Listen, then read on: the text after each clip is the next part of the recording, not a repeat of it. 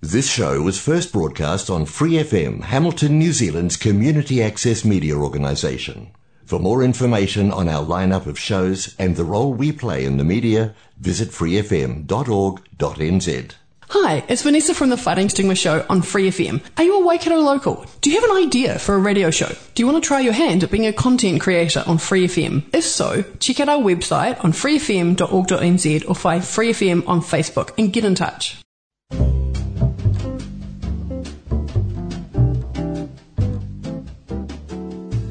Kia ora, Brasil! O programa de rádio comunitária em Hamilton, na Nova Zelândia, para brasileiros ao redor do mundo.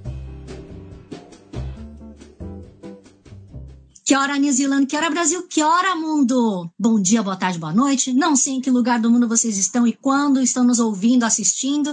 Espero que vocês estejam bem, apesar deste mundo maluco, esse contexto que estamos morando, vivendo agora. Em que lugar que você está? Me conta, deixa escrito ali embaixo. Eu sou a Maia e este é o Que Hora Brasil, em parceria com a Rádio Vox Brasil. Estamos trazendo informações, conteúdo, opinião, projetos, problemas de brasileiros e gringos ao redor do mundo todo. Hoje estamos com pessoas queridas aqui da Nova Zelândia, porque, deixa eu te dizer uma coisa, eu, pelo menos aqui em Hamilton, já estou há pelo menos umas quatro, seis semanas, não sei, já estou até perdendo as contas do vai e volta do lockdown maluco que a gente tem que ficar trancado em casa, não pode sair, as crianças ficam em casa com tal do homeschooling, que mas na verdade não está funcionando direito. Meus colegas, os convidados de hoje, não estão talvez passando pelo mesmo problema. Mas mesmo assim, eu acredito que eles não querem, não aguentam mais ver também a Nova Zelândia trancada desse jeito. E eu vou pedir ajuda deles para de repente, não estou falando que eu vou fazer conversão de ninguém. Não quero mudar a opinião, não é essa a minha intenção hoje com o meu vídeo. Mas eu quero pedir ajuda de vocês. Porque, afinal de contas, se as pessoas não atingirem a tal da meta dos 90% de vacinação, a Jacinda já falou que não vai liberar a galera e a gente não vai ter vida normal. Então, galera, ouve aí. Se você é aquela pessoa que geralmente se vacina, mas dessa vez ficou com dúvida, será que eu devo tomar? Eu tenho medo, tenho insegurança. Eu acho que os meus convidados e eu a gente vai conseguir trazer um pouquinho de informação que pode ser que te ajude, pode ser que talvez mude a sua opinião, não sei. Né? Não estou querendo falar que eu vou converter ninguém, tá bom? Mas eu quero pedir a sua ajuda. De repente, abre um pouquinho seu coração, seu ouvido, para ouvir alguma informação de qualidade e técnica, e quem sabe a gente consegue construir um mundo melhor, tá bom? Então, deixa eu convidar aqui o Walter, que é o meu querido colega que mora em. Walter, em que lugar que você está da Nova Zelândia? Palmerston North em Palme. Walter é médico veterinário e está fazendo seu segundo doutorado, meu Deus do céu. Em que área que você já fez seu doutorado, Walter? É, o, o, o, primeiro foi em patologia humana e agora o segundo está sendo em ecologia de doenças, mais voltado para bioinformática e epidemiologia molecular. Ah, entendi. Apesar de você ser veterinário, você está estudando agora ser humano.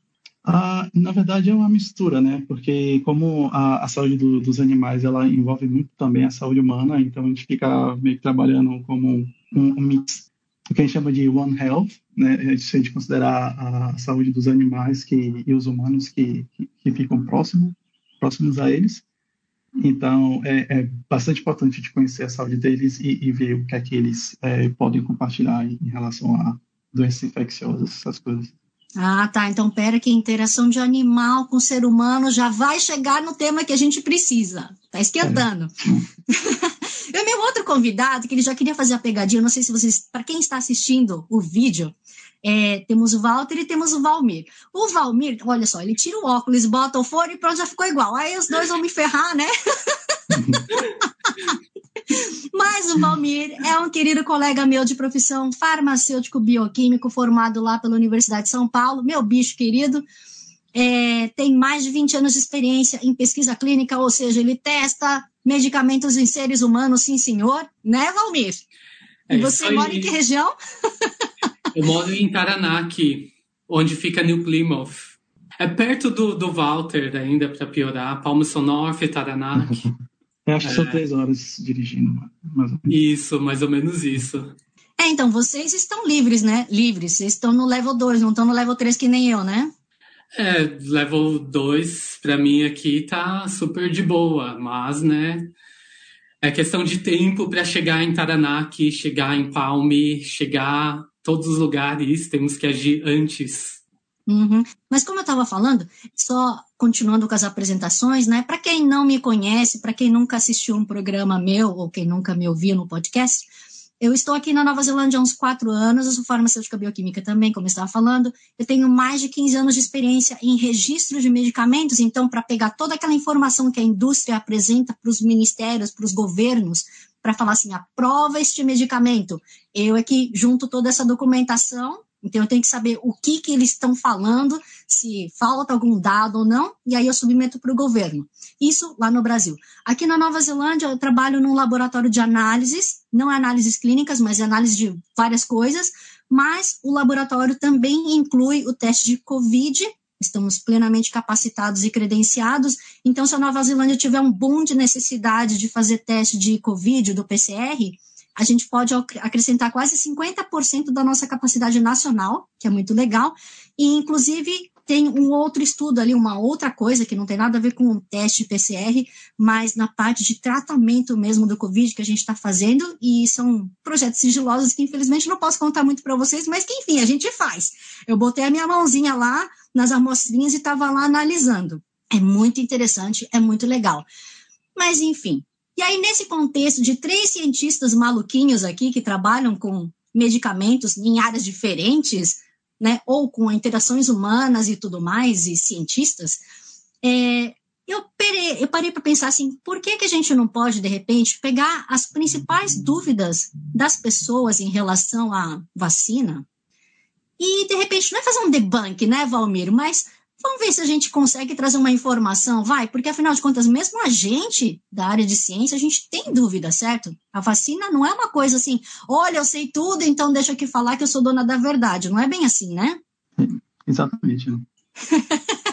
e mesmo o Valmir querendo enfatizar, aliás, para vocês, é, ele trabalha com produtos oncológicos, ou seja, para câncer, né? Então, de repente, vacina não é a área de conforto dele, mas ele com certeza vai poder nos ajudar em relação a poxa, quanto tempo demora para registrar tudo mais? Afinal de contas, é tanta informação que vem de tudo quanto é lugar e a gente não sabe o que é de verdade. Aliás, eu comecei a fazer um curso para saber é, sobre essa questão de veracidade, é, como é que chama? Saúde baseada em evidências, que é da Unicamp, é online. Aliás, eu recomendo quem quiser, depois eu posso passar o link se precisar. Qual que é o pré-requisito? É, qualquer pessoa pode ir lá e, e se matricular nesse curso? Sim, pode, qualquer pessoa pode. Nossa, interessante. É, então é medicina baseada em evidências. É bem legal. Eles começam a mostrar, eles dão um, uma, um norte assim, para a gente saber: olha, temos aqui uma dúvida, ou temos aqui um dado. Como saber se esse dado ele presta ou não? Se pelo menos ele pode ser usado como uma inferência ou não, assim. Dá um uhum. norte. É muito interessante. Eu recomendo o curso, viu? Eu estou na metade. Mas então, muita gente, meninos, me pergunta, por exemplo, por que, que essa vacina saiu tão rápido? Né? Foi assim, meio que um instalar de dedos. A gente tem, sei lá, doenças como a AIDS, que também é um vírus, e até hoje não tem uma vacina, uma cura efetiva, né? O que, que vocês acham? Valmir, por exemplo, o que, que você acha? Por que, que essa vacina veio tão rápido? Então, uma das razões, assim, é que já, uh, primeiro, assim, você, com, você comparou com o vírus HIV, né? São vírus bem diferentes, né? Então já começa por aí o, o vírus da HIV muta muito mais que o, o SARS-CoV-2. E, e, além disso, assim, não, não é assim que foi do nada veio essa tecnologia de colocar um RNA mensageiro dentro de umas bolinhas de, de gordura para injetar nas pessoas e, e criar a, uma proteína que o nosso organismo, uma proteína que lembra o vírus, mas não vai causar nenhuma doença na gente, para induzir a resposta imunológica na gente, né? Então não, não foi do nada, né? Desde os anos 60 já se descobriram o que, que era o RNA mensageiro. Depois, nos anos 70, já começaram a usar o RNA mensageiro junto com os lipossomos e injetando na gente drogas e vacinas, isso desde os anos 70.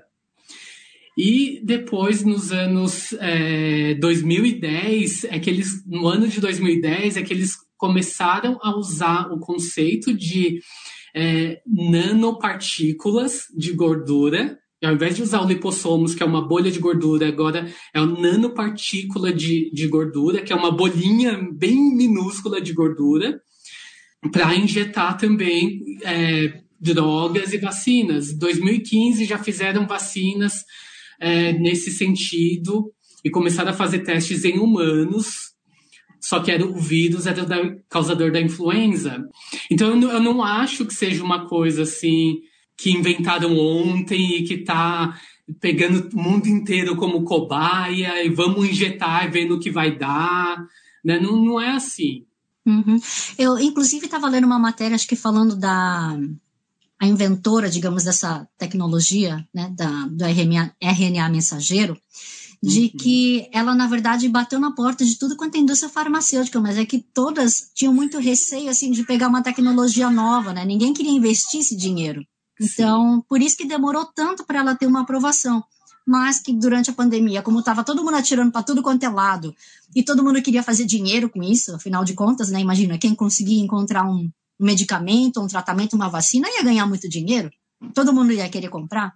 Então, por isso que os investimentos começaram a chegar e essa tecnologia foi testada finalmente. Senão, acredito que é aquela história, né? Durante a guerra, a gente desenvolve tecnologias que não desenvolve se não tiver guerra. Exatamente. Então foi a mesma coisa, né? Com certeza. E, e também uhum. tem, um ponto, tem um ponto muito importante né, nessa discussão, o, o, porquê que a vacina foi elaborada assim tão rapidamente. Acho que também tem o fato da emergência, né? Sim. Porque é, é, é um vírus é transmitido via aérea, por exemplo, né? Quem é que não precisa respirar o ar? Né? Então, todo mundo precisa respirar o ar. Então, se passar alguma pessoa doente do seu lado, você vai respirar o mesmo ar que ela. É diferente do HIV, por exemplo, porque o HIV você não vai pegar com tanta facilidade como você pega o coronavírus. Né? E eu, eu, concordo né, com o que o Valmir falou. Eu acho que a gente tinha como se fosse uma receita de bolo. Né? A receita de bolo aqui, ah, a gente tem um vírus novo. Ó, vamos aplicar essa receita de bolo e vamos ver se, se em laboratório, primeiro a gente vai ter essa resposta imunológica, né, se essa receita de bolo funcionou, e se funcionou, a gente passa para os testes. Né, e aí, se os testes, e se a, gente, a gente faz a comparação né, com as, as, pessoas vacinadas e as pessoas que receberam o placebo, né, o, tipo uma, uma água, né, que não tinha efeito nenhum de vacina, a gente faz a comparação dos resultados, e aí libera, é, libera para o público né, depois, ou seja, não está testando diretamente no público, né? Eles fizeram vários, realmente fizeram vários testes antes de, de liberar para comercialização. Uhum. Mas, ô Walter, aproveitando que você pegou a palavra aí, é, e aquela história de que o pessoal fica falando que foi criado um laboratório, vírus? É, então, é polêmica esse assunto. É, é, bem polêmica, né? A, a questão é, é que é, a Organização Mundial de Saúde, é, eles prepararam uma equipe né, para visitar a China, para fazer algumas investigações e, e, e tentar descobrir né, é, de onde veio realmente o vírus. Mas é, logo de começo, a, a, hipótese de que ela foi, de que o vírus foi intencionalmente modificado para causar doenças, ela já foi descartada já, já faz muito tempo. É, eu acho que o, o que causou um problema assim, né, e se tornou o assunto mais polêmico foi a questão do é, teve essa equipe da, da Organização Mundial de Saúde e o, o, líder da equipe ele ele trabalha nos Estados Unidos, né, e ele tem parceria com com o Instituto de Virologia de Wuhan também. Só que o que é que acontece? Esse rapaz, né, o nome dele é Peter Daszak, ele é bem conhecido na, na área de virologia né? e, e, ele também tem vários parceiros no mundo inteiro. E eu acho que de, de, acordo com a necessidade da gente entender o assunto naquele momento, né? E ele era o mais assim, tipo, é, ele é virologista, ele trabalha com que chama de transmissão de, de, de vírus, né? Entre animais e humanos. Então tu, tu, todo o ambiente estava ajudando para que ele fosse escolhido para ser é, o chefe desse grupo para ir, ir para a China, até porque se a gente quer investigar é, alguma coisa na China, a gente precisa conhecer bem os chineses, a gente precisa ter boas relações com eles. É só que ele tinha tudo isso tinha parceria também com esse grupo de, de Wuhan. E aí ficou, ficamos, no português mais claro, pegou mal, né? Porque ele já tinha parceria com esse grupo, então ele, teoricamente, ele não, não deveria estar na liderança dessa equipe, né? Por conflito de interesse. Isso aí gerou polêmica, porque ah, não era para ele estar lá. Então ele foi muito atacado Mas, é, então, já foi encontrado é, coronavírus bem é, similares com coronavírus que infectam os humanos, em, em pangolins também, né, que é a suspeita de que é aquele hospedeiro intermediário, e, e também em, em morcegos. Né? Então, a, a, suspeita né, ainda não está completamente confirmado, mas tem, os morcegos têm vários tipos de coronavírus, né, e, então a suspeita mais é, mais real que a gente tem no momento é de que o vírus realmente ele veio do morcego, ele passou pelo, pelo pangolim e depois ele teve, teve esse salto para os humanos. E uh, uma coisa que é importante né, é, ressaltar é que a, a zona ali da, da, da, Ásia, ela é o que a gente chama de hotspot, é, onde tem vários é, animais silvestres que são comercializados. Então, essas pessoas que, imagina, né, é, os animais têm os vírus deles, os animais selvagens, principalmente, têm, eles vão ter os vírus deles. Então, assim, se a gente nunca teve contato com esses vírus, esses vírus conseguem infectar a gente e, e depois conseguem se replicar nas nossas células, a gente começa né, uma pandemia, né, como, por exemplo, a do coronavírus agora. Uma coisa que eu sempre penso, assim, pelo menos desde a época que eu estudava na faculdade, né, quando os professores de quando a gente está falando de virologia, bacteriologia, etc., eles falavam assim que o vírus entra na sua célula, porque ele não consegue produzir as coisas dele, certo? Ele precisa entrar em alguma célula para se reproduzir, certo? Ele meio que é um parasitinha. E aí, a cada vez que ele entra numa célula, ele pode causar modificações, ou seja, ele vai modificar. Ele pode modificar a própria sequência. Então, aquilo para mim foi assim um cair de ficha de pensar assim, meu Deus, então qualquer vírus, na verdade, que entra no corpo de qualquer pessoa, ele pode modificar. Não é uma coisa assim incomum. Não é uma loteria que acontece com um milhão. Não. É comum o vírus modificar. Assim como, então, o vírus da gripe. Não vai ser só o coronavírus, né? Qualquer vírus, ele se modifica muito a cada interação que ele sofre. E como ele se multiplica muito rápido, eu pensei assim, meu Deus, a gente está lascado, né? Ainda bem que alguns medicamentos, alguns antivirais, etc., funcionam. Mas é, é uma coisa meio sem fim, né? É, então, como você disse, né? A, o vírus é como se fosse uma partícula inerte. Então, ele pega emprestado a nossa célula para se reproduzir. Então, se ele não tiver a nossa célula, ele não se reproduz. E aí é que tá. A, a cada pessoa diferente que ele infecta, ele vai ter um desafio diferente seja, a minha imunidade vai ser completamente diferente da imunidade do Valmir, vai ser completamente diferente da sua imunidade. Então, o tipo de desafio que ele encontra é diferente também. E ele quer passar essa informação, digamos assim, para os filhos, né? para as réplicas dele. Uhum. Desculpa, você tinha citado a nanotecnologia, isso me fez lembrar daquelas pessoas que ficam falando da tecnologia 5G, que a galera vai começar eu tinha até esquecido de comentar sobre isso, porque eu, eu, eu, quis enfatizar, né, que eram bolinhas, nano, tipo, nanopartículas quer dizer que é minúscula, não, não quer dizer que tem nada a ver com essa outra nanotecnologia das torres 5G. Eu, eu, eu tomei as duas doses de vacina, infelizmente, eu não consigo falar com ninguém pelas, usando minhas células, assim, Quer dizer, eu estou falando usando minhas células, mas eu não consigo transmitir nada para o além. O, RNA também, ele não, que vem lá na, na nessas gotículas de, de, gordura, ele não chega na, no núcleo, né, da célula, que é onde fica o DNA da gente. Porque outra preocupação de algumas pessoas era, ah, que tá jogando lá o, o RNA, vai, dar, vai mandar a mensagem lá para o DNA, e vai mudar, é, vai mudar a estrutura do seu DNA. Você vai virar um jacaré. jacaré. Vai, é, vai, vai acontecer alguma coisa, só que não, não é isso, né? É, ele só está dando, passando a informação, mandando a mensagem, mas ele não chega no núcleo, não tem como mudar o DNA. Eu era desse jeito antes de tomar a vacina. mas eu tô vendo uma escama ali, hein? É, aí.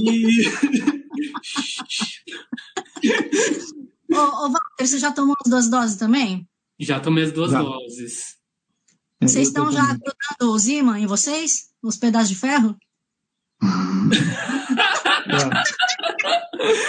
É, essa é outra coisa, né? Que, que também, né? Assim, quando você lê essas coisas e quando você vê essas imagens, né, a única coisa que você pensa é o, o que, por que que está acontecendo aquilo, né? Aí você vai atrás de mais notícias.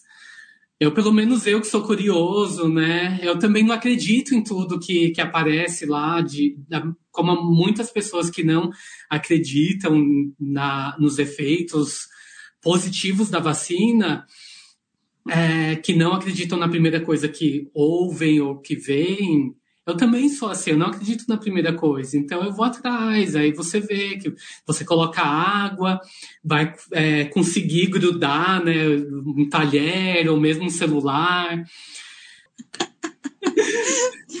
Mas enfim, a gente só rindo para não chorar, né? De algumas suposições aí.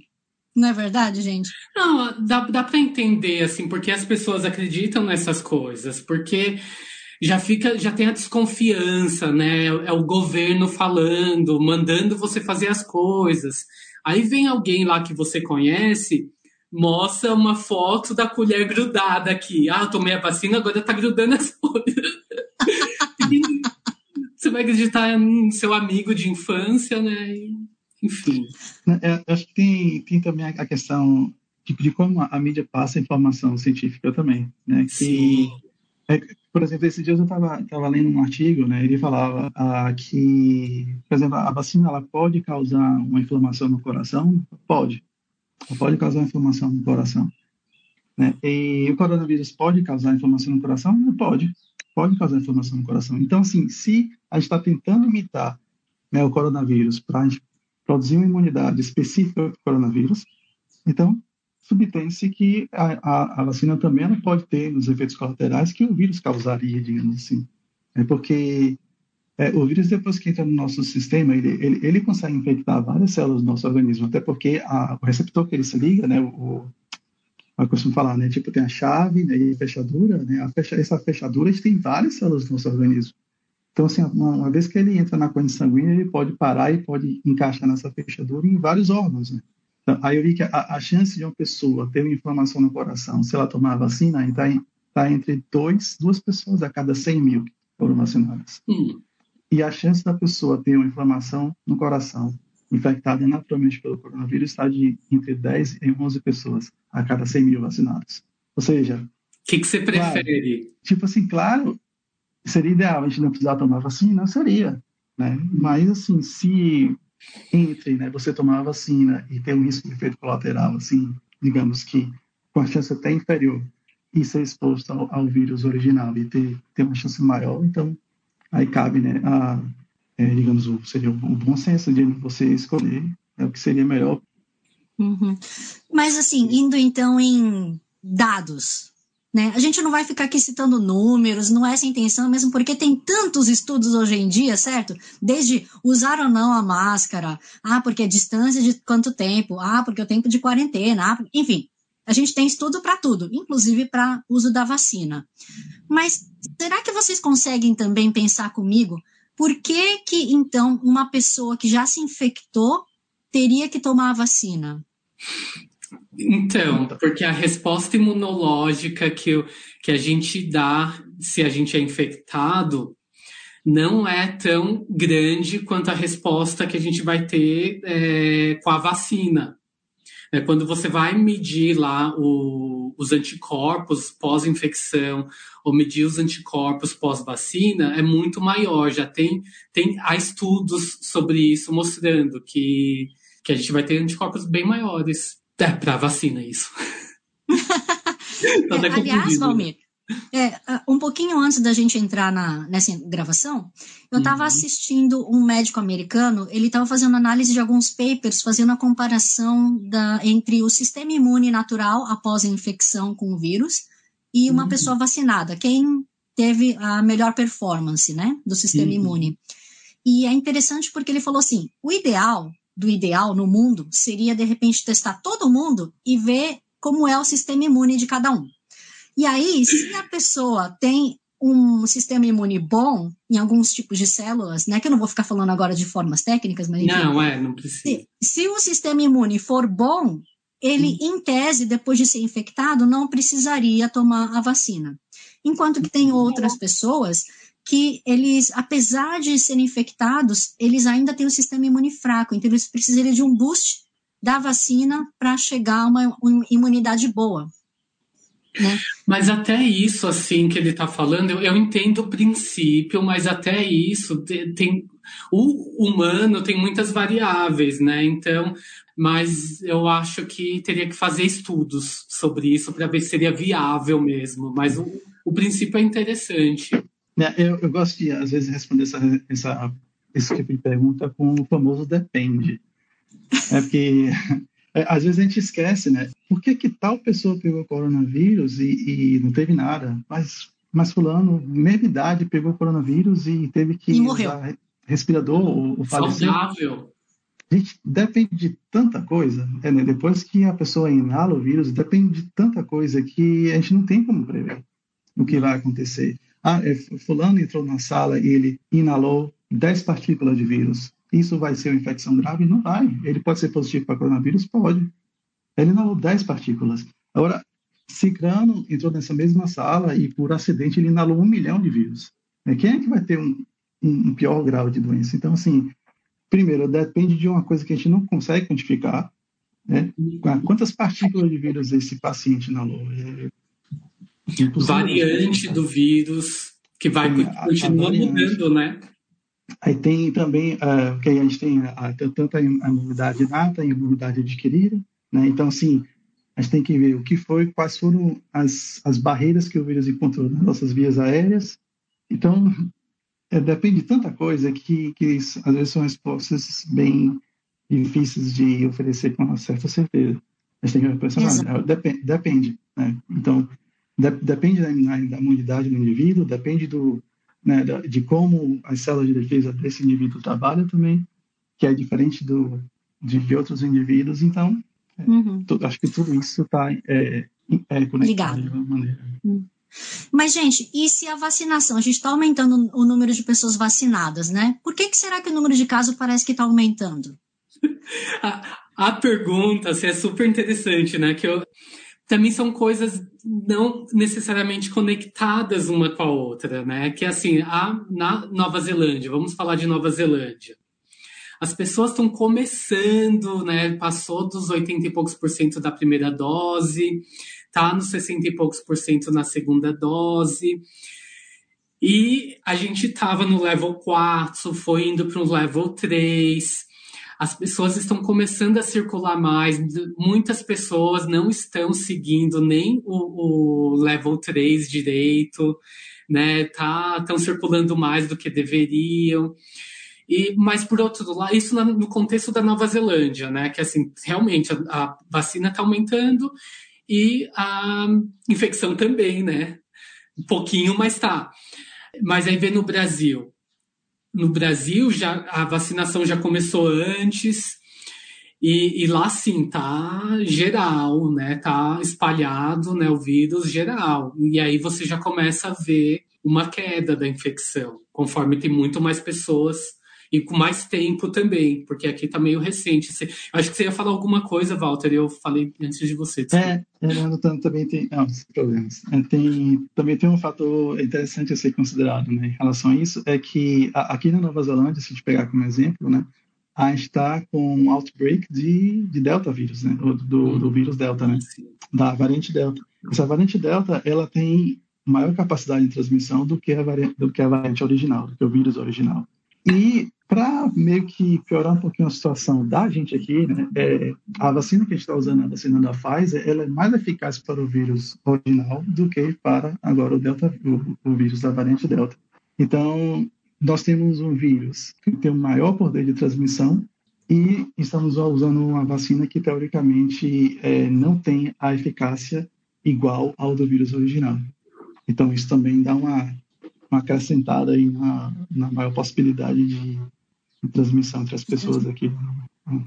E mesmo assim, com tudo isso, né, ainda assim, é, quando você vê os dados lá, são 60% da população né, com, com duas doses, e mesmo assim, só 4 ponto, poucos por cento, lá, uns 5% da população foram infectados, e dos que foram hospitalizados, dos, é, não, 5% dos que estão vacinados né, com as duas vacinas, e só uns 2% foram hospitalizados, né? Então, mesmo com tudo isso que, que você está falando, assim, da, da Delta, né, que é pior para a gente, melhor para o vírus, do jeito que eles agem no nosso corpo, é, ainda assim, quem tem vacina, quem está totalmente vacinado tem muito mais chance de não se contaminar. E ter uma doença leve. É, é justamente por isso. É porque ela, digamos, que o, a, a, vacina ela seja entre 50% e 55%, tenha 50%, 55% de, digamos, de eficácia contra a pessoa ser infectada, né? Sim. Mas aí, aí sim, né? Mas se ela for infectada, ela tem um risco de, de desenvolver uma doença grave, então o risco dela é muito menor do que uma pessoa que não tomou a vacina. A questão é só essa fase inicial de, da pessoa é, pegar o vírus ou não. Né? É claro que o ideal seria ela não pegar de jeito nenhum. Hum. Mas como a gente não tem isso, a gente tem, ah, se pegar, não vai ser tão ruim. Provavelmente vai ser, não, não vai ser tão grave porque aquela vacina, que não é, digamos, 100% eficaz, tem o poder de fazer com que o nosso sistema imune consiga produzir os anticorpos e aí os vírus vão encontrar mais barreiras no meio do caminho, né? ao invés de ir direto para os órgãos e causar lesões. Então, acho que é aí que entra aquela questão das pessoas perguntarem, né? Se eu mesmo vacinado ainda vou transmitir, por que, que eu tenho que tomar? Vai transmitir menos. É. é que aí também tem que pensar né, nas pessoas né, que estão ao redor de você, que você não pode, é, que, que não podem tomar vacina no momento, como crianças, por exemplo, ou menos pessoas imunodeprimidas, que por conta de quimioterapia ou qualquer outra razão, que mesmo que podendo tomar vacina, não vai ter uma resposta tão grande quanto a gente, né? Então a gente toma porque vai ter muito menos chance de matar essas outras pessoas. Então. Ah, mas Valmir, tem cloroquina, tem outros medicamentos que eu posso tomar para ah, me tem, tratar, é, para prevenir. Tem, é. tem mesmo. Não tem? Então, existem esses medicamentos, mas não para tratar o, a Covid. Assim, é não... mais para os pacientes do Walter, né? É, para veterinário. pacientes do Walter, tudo bem. Agora, não vá dar coisa que é para o paciente do Walter, eu não tomo, pelo menos.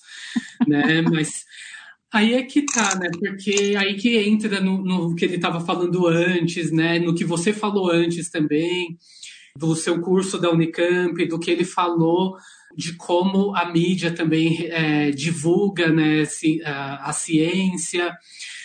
Porque, assim, e, e o entendimento da população em geral do que é pesquisa também. São muitas coisas, mas o que eu, onde eu quero chegar é que, assim, que Existem estudos falando que funciona. Os estudos são sérios? Assim, é, não, não são. Assim, é isso. Resumindo, é isso. Existem estudos falando que funciona, mas não funciona. Esse é o veredito. Porque quando você vai fazer um estudo controlado, tem um grupo que está tomando placebo, outro grupo com a medicação tem, já tem dados também falando, usando hidroxicloroquina, usando ivermectina para pessoas, não para animais, no caso, e que mostram que não é eficiente para o tratamento ou para a profilaxia da Covid-19. Há médicos por aí falando: ah, não, toma que, que você vai se curar, toma que você vai se proteger. Há médicos falando isso. Assim como a profissional, assim como há um ator ruim, né, um canastrão, assim como há vários profissionais de diversas áreas que não fazem o que deveriam, há médicos que também fazem o que não deveriam fazer. Né? Então é isso. Há outros tratamentos, no entanto. Eu estava lendo hoje que tem dois tratamentos que foram aprovados, ou foram aprovados, foram submetidos para a FDA, se vocês souberem, me avisem. É... Um é da Pfizer, acho, né? Eu, eu, sei que um é da MSD, que foi submetido dentro da Merck Sharp Dome, e, e o outro talvez seja da Pfizer, como você está falando, Acho que aí é. são medicamentos. Aí sim, eles fizeram os estudos, né, com um grupo com placebo, um grupo que está tomando medicação, viram que é seguro, que ninguém está ficando mais doente do que deveria, porque tem um, uma, um evento adverso ou outro, uma dor de cabeça aqui, alguma coisa ali, a pessoa vai ter né? Tomou medicação, vai ter. Às vezes eu tomo café, fico com dor de cabeça, tomo um chá diferente, ficou com dor de cabeça. Então, assim, acontece. E, mas o que eu quero dizer é que calma lá, vai ter tratamento. Já tem muitos estudos avançados com isso é, para tratar a Covid, mas calma lá. Ainda não temos nada, pelo menos na Nova Zelândia, eu posso falar que aqui não temos ainda nada aprovado para usar. Vamos ter, eu espero que tenhamos já no, no primeiro semestre do ano que vem, pelas últimas coisas que eu li, mas não temos agora. É, mesmo porque, como eu falei no começo, eu quero que minhas crianças voltem logo para a escola. E falando em criança, uma coisa que eu queria botar aqui para reflexão do grupo. A gente vê que em muitos países já estão começando a vacinar, né, a partir de 12 anos, até 16, né, Valmir, que você estava me falando que é a faixa do estudo, certo? 12 a 16? Aqui na Nova Zelândia, em vários países, a partir dos 12 anos já podem vacinar. Isso uhum. já está aprovado. Tem, a Pfizer submeteu o estudo, pegou a aprovação, tudo certo, a partir dos 12 anos. Exato. E aí, agora que eles estão fazendo um estudo também com 5 mil indivíduos, alguma coisa assim, para crianças a partir de 5 anos ou 2 anos. Então, o estudo, assim, o estudo que eles é, tão, estão com, terminado, assim, eles já têm dados, né, de uma faixa daquele estudo é a partir de 5 anos, de 5 anos a 11 anos, que são eu lembro de ter visto que, assim, é, em geral era 5 mil, então deve ser algo do tipo metade é o placebo e metade é o, a galera que tomou a vacina, né? Então, é, a Pfizer, ela, ela, ela conduziu né, estudos com, com bebês desde seis meses até 11 anos de idade, e eles estão, eles submeteram para o FDA e para o EMA, que fica que é a Agência Regulatória Europeia, os resultados dos, desses estudo para crianças de 5 a 11 anos de idade. São mais de 2 mil crianças que tomaram a vacina. Os resultados, tanto de eficácia quanto de segurança, são comparáveis aos dos adolescentes e aos dos adultos. Ou seja, como previsto, de acordo com o mecanismo de ação da, da vacina, né, não sei o que lá, é, é seguro e é eficaz para é, esse grupo de 5 a 11 anos. Eles ainda não publicaram em nenhuma revista esses dados, eles vão publicar, porque geralmente eles mandam lá para a FDA, que o FDA tem um corpo técnico deles. Se não é o suficiente, eles vão consultar outras pessoas independentes, fora do FDA, fora da indústria.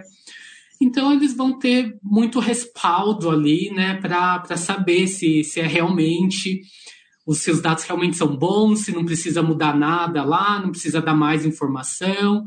É isso. Então, a última vez, a última coisa que eu li é que a FDA vai dar uma resposta até o final desse mês de outubro e a Agência Regulatória Europeia vai demorar ainda uns dois meses para dar uma resposta. Tá, mas, por exemplo, Valmir, é, eu agora pensando como mãe, tá? Uhum. Não como uma farmacêutica que fez, inclusive, pós-graduação em pesquisa clínica, que trabalhou em assuntos regulatórios, não vou falar agora como mãe.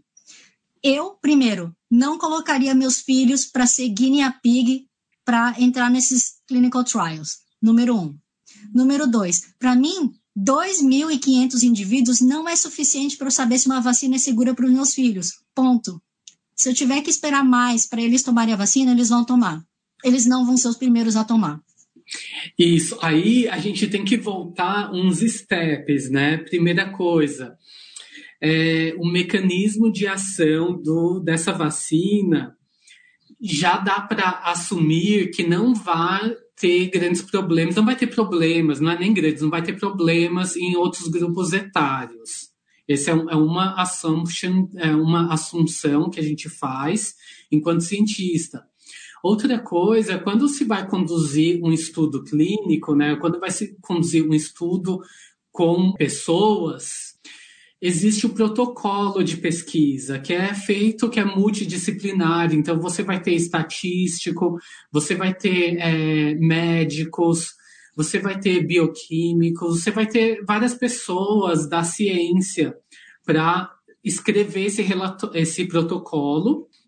E esse protocolo tem que ser seguido por cada hospital que vai usar essa vacina. E quando eles estão fazendo, escrevendo esse protocolo, eles vão decidir se dois, duas mil pessoas é um número suficiente ou não de acordo com aquela população, de acordo com aquela faixa etária, de acordo com a doença que a gente encontra na, na, na comunidade. O que eu quero te dizer é que há é, análise estatística. Essa análise estatística, né, esse protocolo com a análise estatística, com esse número de pacientes determinado lá, ele é submetido para um comitê de ética. Aí é, eles vão analisar os aspectos éticos do estudo. Ah, é ok submeter crianças com os dados que temos aqui? Não, eu só queria dizer que assim, apesar de ter todos esses é, recursos e esses meios de dizer que é por controle de ética, sei lá, órgão, hum. tal, tal, eu ainda como mãe, eu não me sinto segura. Então, aí Tá, eu, vou terminar então, eu é que vou pro psicólogo. Eu vou entrar no outro que talvez te convença. O ah. próximo talvez convença. Deixa eu só terminar esse. Então tem isso que vai analisar essa, a parte ética, né? Os comitês de éticas analisam a parte ética. E Anvisa, MidSafe, uh, FDA vai analisar a parte técnica, né? Se, se o número é o suficiente, se não é, etc, né? Isso antes de começar o estudo, não é nem depois que vai submeter para tentar aprovar a medicação, é antes de qualquer coisa, começa aí, né? Aí, agora, uma outra coisa que eu fui ouvir a primeira vez com a minha cunhada, da minha cunhada, porque ela é enfermeira pediátrica no Hospital Infantil de Sabará, em São Paulo. Um monte de criança lá na, na UTI, hospitalizado, não sei o quê, com uma tal de síndrome pós-Covid. O, nome dessa síndrome é um nome meio grande, assim, é Síndrome Inflamatória Multissistêmica Pediátrica. Ela foi encontrada em muitas crianças, né, no Brasil, nos Estados Unidos, vários lugares do mundo, em, em grupo de crianças específicos que já tinham sido diagnosticadas antes com Covid-19. Eles não podem dizer no momento que uma coisa está ligada à outra mas são muitas coincidências, né? As crianças eram diagnosticadas com essa síndrome, aí é, é, antes elas eram diagnosticadas com Covid e causa inflamação generalizada no corpo delas, pode afetar vários órgãos vitais, como pulmão, coração, etc., e pode levar ao óbito. Então, assim, o que, que que, que você prefere, assim, ter todos os dados lá da vacina, com todos esses órgãos que eu falei, né, comitê de ética, FDA, todo esse monte de coisas, um monte, todo esse blá blá blá aí, mas que eles estão é, garantindo que aquilo ali está funcionando? Ou você preferiria correr o risco que seu filho contraísse Covid, desenvolvesse essa síndrome e pudesse morrer? Né? Então, é, são coisas assim que você que vai ter que colocar numa balança e ver o que, que é mais importante para você. E, bom, mas a, a, essa minha forma de pensar é porque a vacina ainda não está aprovada, né? Mas uma vez que ela seja aprovada, ou seja, essa galera toda analisou os dados e viu, eventualmente eu vou confiar, né? Mas neste Muito exato bem. momento. É, nesse exato momento, enquanto não há aprovação, como eu disse, eu não coloco meus filhos para ser o, o controle e nem o.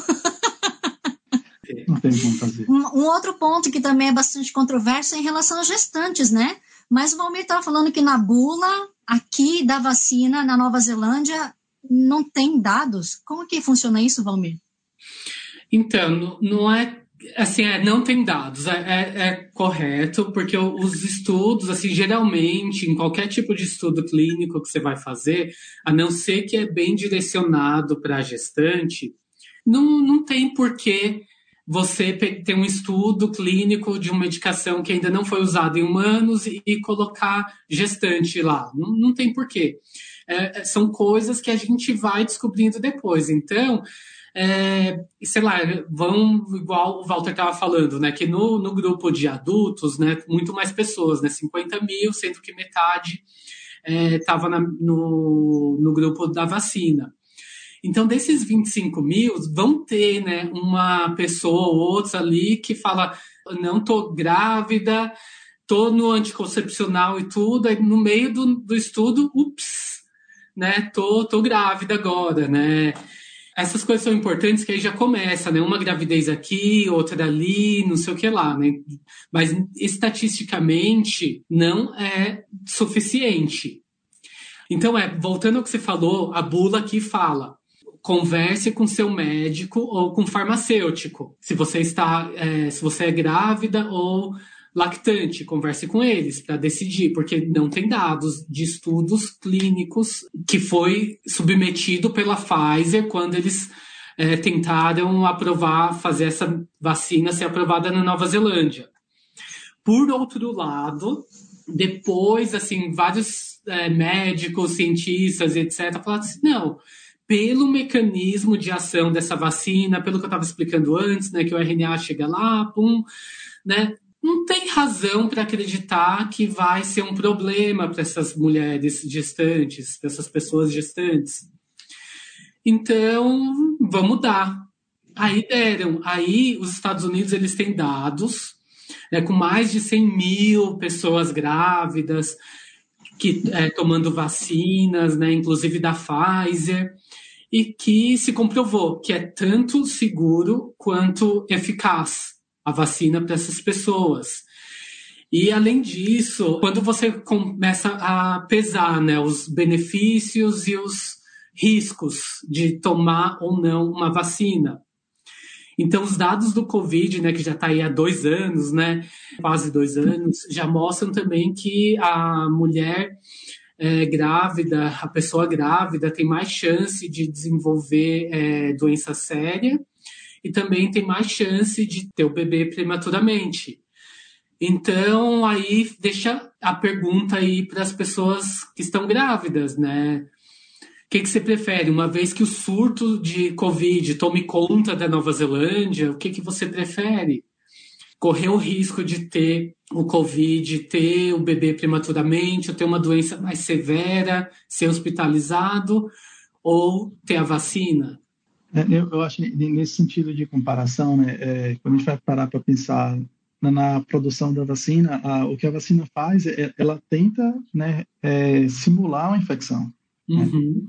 Né? E de que forma ela, ela, simula a infecção? Então, ah, vamos aqui, é, quando, quando a China né, teve lá a epidemia né, de pessoas morrendo com pneumonia, ninguém sabia o que era e tal.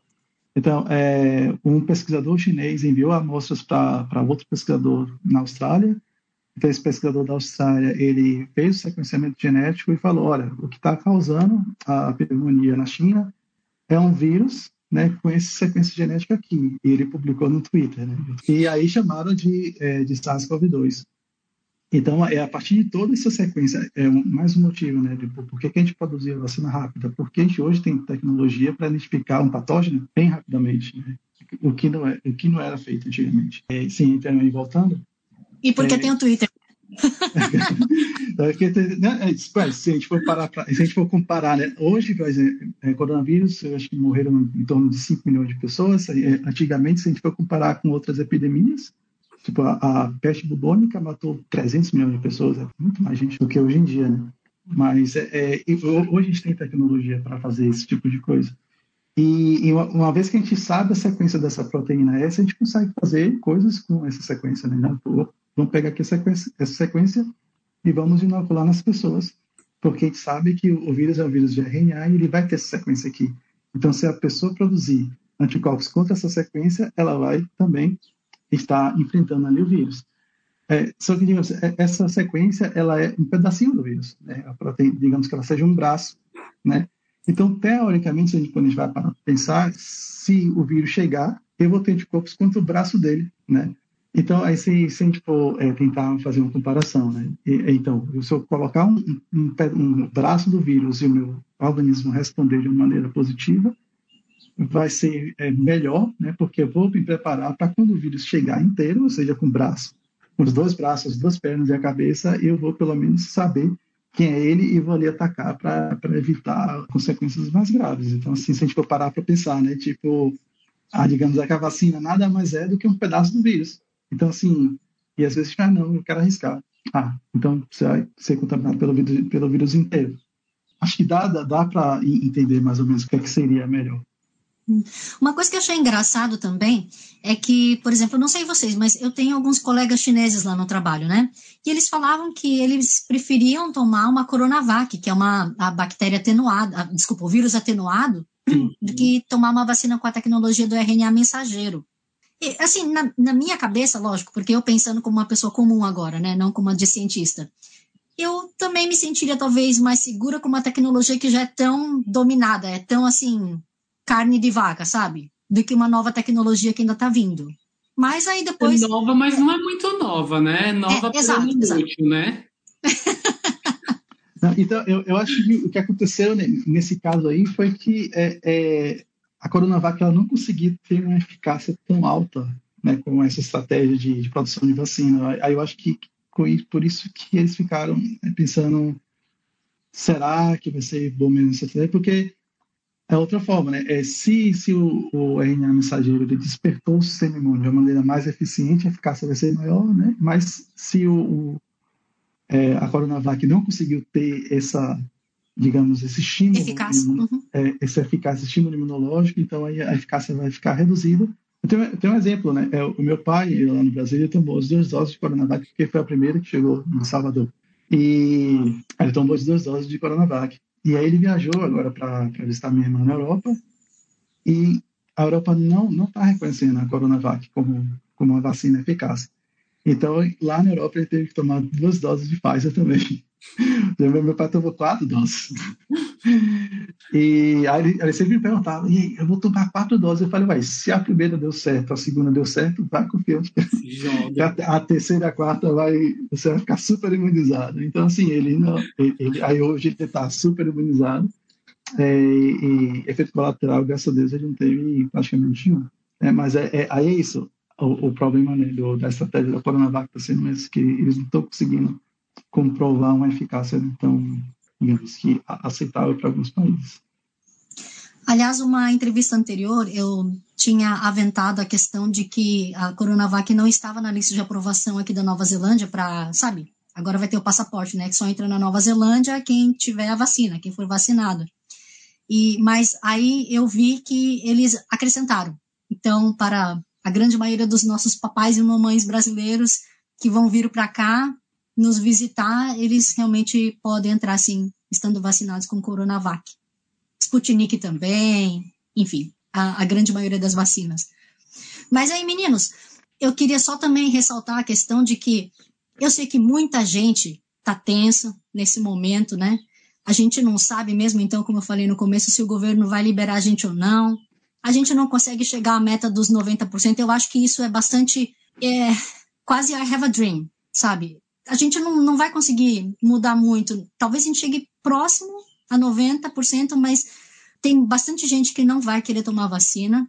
E, mas eu só queria fazer uma ressalva também de que, assim, apesar das pessoas estarem aqui reclamando, ah, porque a gente tem direito à nossa escolha, liberdade do meu corpo, blá, blá, blá, meu corpo, minhas regras, mas eu só queria mencionar que no Brasil, para quem não sabe, em fevereiro de 2020, o presidente da República também impôs uma lei, assinou ali bonitinho com o nome dele, de que é, em situações de emergência, de pandemia, ele pode enforçar ou obrigar a vacina, a quarentena, é, inclusive de fechar o espaço que a pessoa está, ou tirar ela à força do local em que ela está, sabe? É, então, não adianta você falar que, ah, porque aqui, imagina, governo isso, assado frito, sendo que no Brasil, nós brasileiros também temos, está na lei.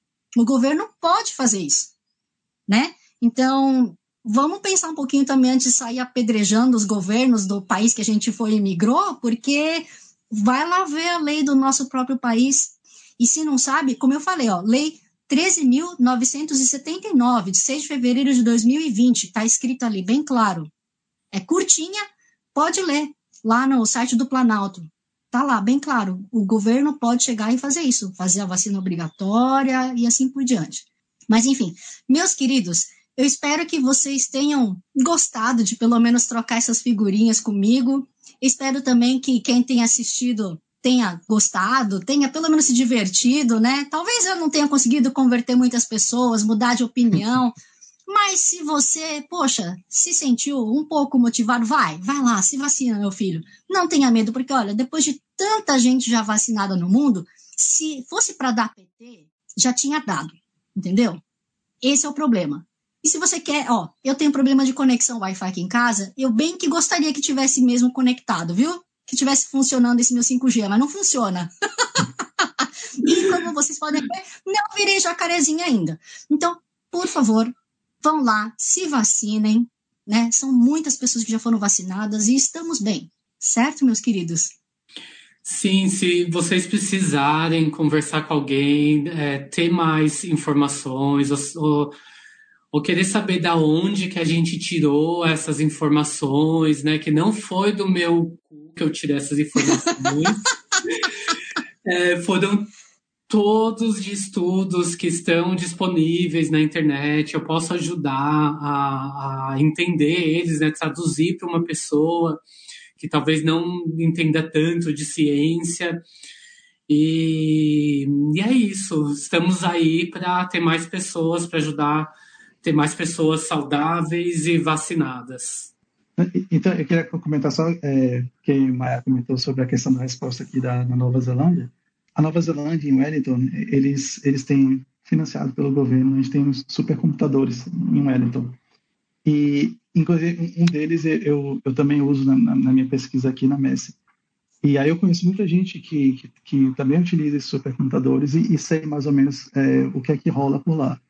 Então, aqui na Nova Zelândia, a resposta é muito baseada em, em trabalhos que são feitos né, nesses supercomputadores. Ou seja, a gente tem vários é, cálculos de probabilidades e também todo o sequenciamento genético também é, é feito lá, né, pela ISR. É, e aqui o governo confia muito na, na nos cientistas, né, no, no, no, que as pessoas estão fazendo.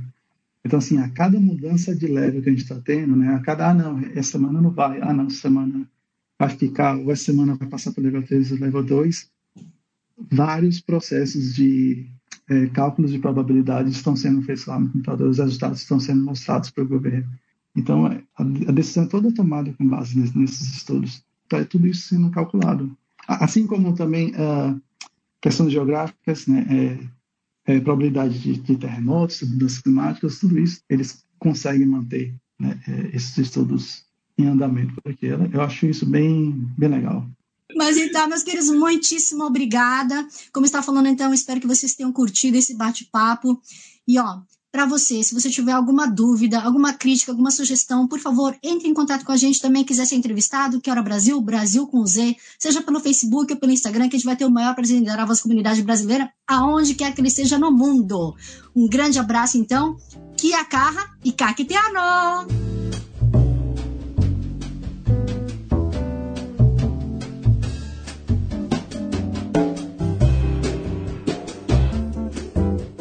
More episodes, use the accessmedia.nz app for iOS and Android devices, or subscribe to this podcast via Spotify, iHeartRadio, or Apple Podcasts. This Free FM podcast was brought to you with support from New Zealand On Air.